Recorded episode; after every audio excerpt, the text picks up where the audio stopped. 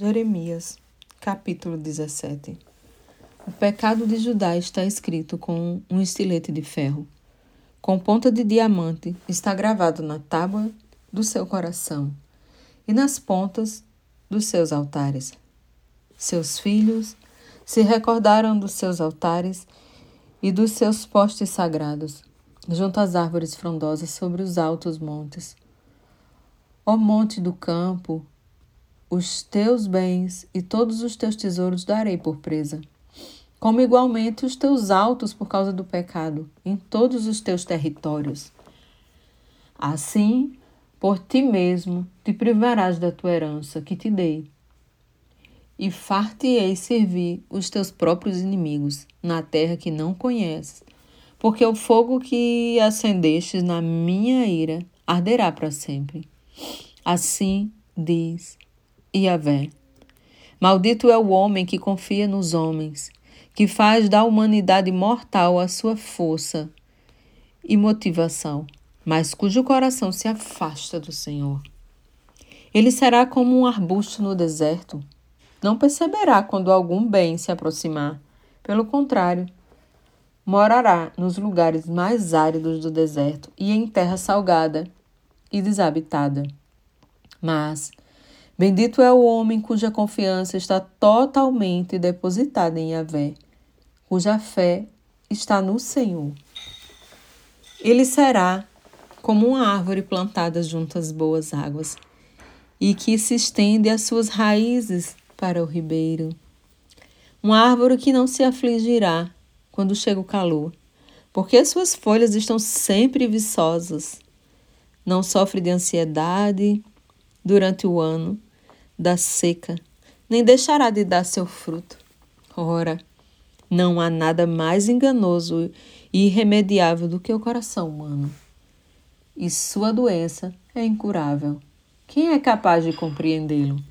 Eu, Yahvé, o Senhor, sondo profundamente o coração e examino a mente dos homens, a fim de entender cada pessoa de acordo com a sua atitude, conforme as suas obras como a perdiz que choca os ovos que não pôs, assim é aquele que ajunta riqueza por meios injustos. Na metade de sua vida, elas, os abandona, elas o abandonarão. E no fim, ele acabará como um tolo. Um trono de glória, enaltecido desde o princípio, é o lugar do nosso santuário. Ó oh, esperança de Israel, todos aqueles que te deixam serão humilhados. O nome dos que se apartam da tua pessoa será escrito no pó, porquanto desprezaram o Senhor, a fonte da água viva. Cura-me, ó Yahvé, e serei curado. Salva-me e serei salvo, pois tu és aquele a quem eu adoro e louvo aos que vivem dizendo: Onde está a palavra de Yahvé? Que ela se cumpra. Mas não insisti eu contigo para que afastasse a desgraça? Tu sabes que não desejei o dia do desespero, sabes? O que saiu de meus lábios, pois está diante de ti. Não sejas motivo de pavor para mim. Tu és o meu abrigo e refúgio, seguro no tempo da angústia e da adversidade.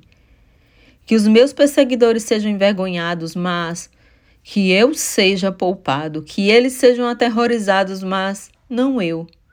Traze sobre eles o dia da calamidade e destrói-os com total extermínio. Assim diz Yahvé: Vai, põe-te à porta dos filhos do povo, pela qual entram e saem os reis de Judá. Faze o mesmo diante de todas as portas de Jerusalém. Pregai-lhes. Ouvi a palavra do Senhor, vós, reis de Judá, e todo Judá e todos os moradores de Jerusalém, que entrais por estas portas. Assim diz o Senhor. Por amor à vossa própria vida, tenhais o cuidado de não levar cargas nem de fazê-las passar pelas portas de Jerusalém no dia do Shabat, o sábado. Não leves carga alguma para fora de casa, nem façais nenhum trabalho durante o sábado, mas guardem o dia de sábado como dia consagrado, como ordenei aos teus antepassados. Contudo, eles não me ouviram, nem me deram atenção. Agiram teimosamente e não desejaram ouvir nem aceitar a correção. Se deveras me ouvirdes e me obedecerdes, afirma Yahvé, e não fizerem passar carga alguma pelas portas dessa cidade no sábado, mas santificardes este dia, não realizando nele trabalho algum, então entrarão pelos portões dessa cidade reis e príncipes que se assentarão no trono de Davi, andando em carruagens e montando cavalos. Eles e seus príncipes, os homens de Judá e os moradores de Jerusalém. E esta cidade será para sempre habitada. E virão das cidades de Judá, dos arredores de Jerusalém, da terra de Benjamim, da planície da região montanhosa e do sul, levando à casa de Yahvé holocaustos, sacrifícios, ofertas de cereais e incenso, além de sacrifícios de ação de graças. Mas, se não me ouvirdes, deixando de sacrificar o Shabá, como dia consagrado e transportando cargas quando entrardes pelos portões de Jerusalém no dia do sábado, então atearei fogo às suas portas. Ele consumirá os palácios de Jerusalém e não se apagará.